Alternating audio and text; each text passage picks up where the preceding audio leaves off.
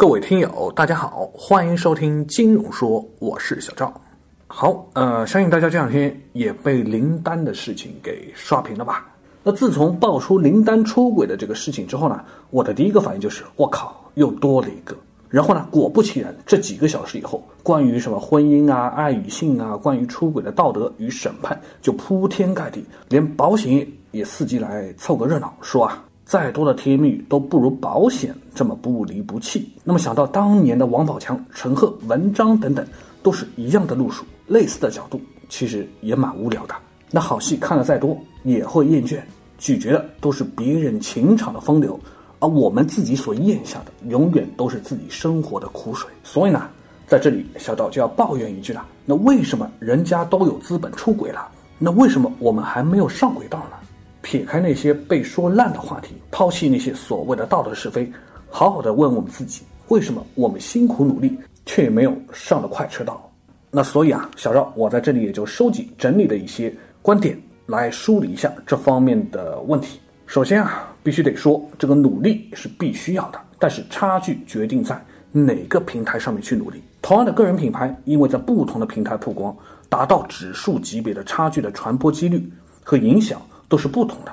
那比如说啊，这个有个例子啊，新东方的明星讲师艾丽在上综艺节目前，在新东方算是一个中等的普通老师吧。但是在后来参加了超级演说家，再到后来参加奇葩说这类节目的时候，他的身价就暴涨了，知名度和影响力也就暴增，一跃成为新东方的头牌老师，比普通的老师的这个晋升之路不知道快了多少倍。那么问题来了，艾丽的快速上升。并不是因为自己讲课水平突然变好，而是在一个更大的平台上展示了自己，所以呢，他的努力就会得到额外巨大的回报。所以明白的说呢，你所有努力的回报不是和努力的程度成正比的，而是和你努力的平台成正比的。所以不要再用努力的姿势来感动自己，而是要静下心来反思一下，我的努力是不是要放在更大的平台上。所以。那些一直在大城市打拼的人，哪怕每天忍受着早晚高峰，租几十平米的空间，面对焦虑的城市节奏，并不明朗的未来，其实都是值得尊敬的。因为大城市的平台，确实给每一个打拼的个体更多的想象空间，更大的人生机会。我们可以忍受当下的局促，因为我们要的是未来。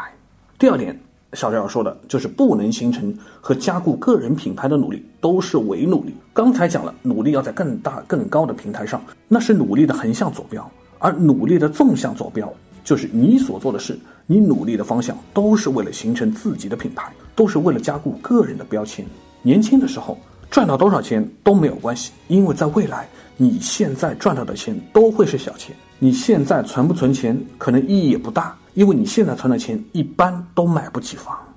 但是啊，你可以现在不赚钱，你现在也不赚大钱，但是你一定要让自己越来越值钱，尽量不要做不利于自我品牌的事情。比如你开个滴滴专车，一个月可能也有上万块的收入，但是人家的品牌是认知对于滴滴，而不是对于你。说白了，你是没有价值的，所以未来。你的收入也不会因为你的经验或者经历而有大幅的增长。此外啊，当有人说要找你合作的时候，你也应该说：如果你只是想利用我，那我们就不必谈了吧。我要做的可能是更大的、更多的，或者说我能够实际进入你们公司去真正获得一些东西的时候，那才是更对的事情。我们一定是要奔着更大的未来，而不是有一单做一单，赚一点快钱而已。在职场上也是一样，我们所做的任何事情都是加固别人对我们个人品牌的认知。因为一个人没有品牌，就没有信用背书，也就没有背后的商业价值，更不用谈品牌的溢价了。那么问题来了，我们怎么才能做到自己的个人品牌呢？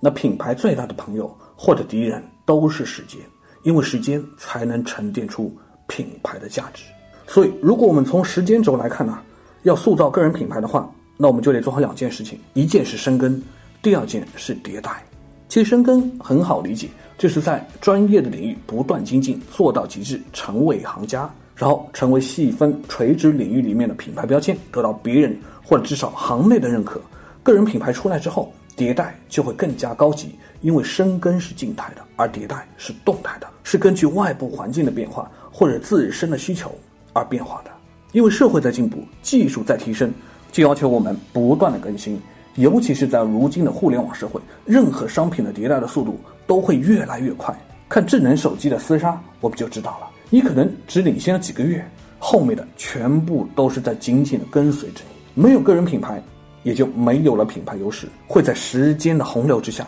慢慢的凋零、被遗忘，然后你就一直成为一个平庸的人。所以说啊，这也是小陶要和大家一起思考的：少去看那些没有意义的八卦，去看那些谁出轨还是不出轨，多想想我们有没有办法更快的去上轨。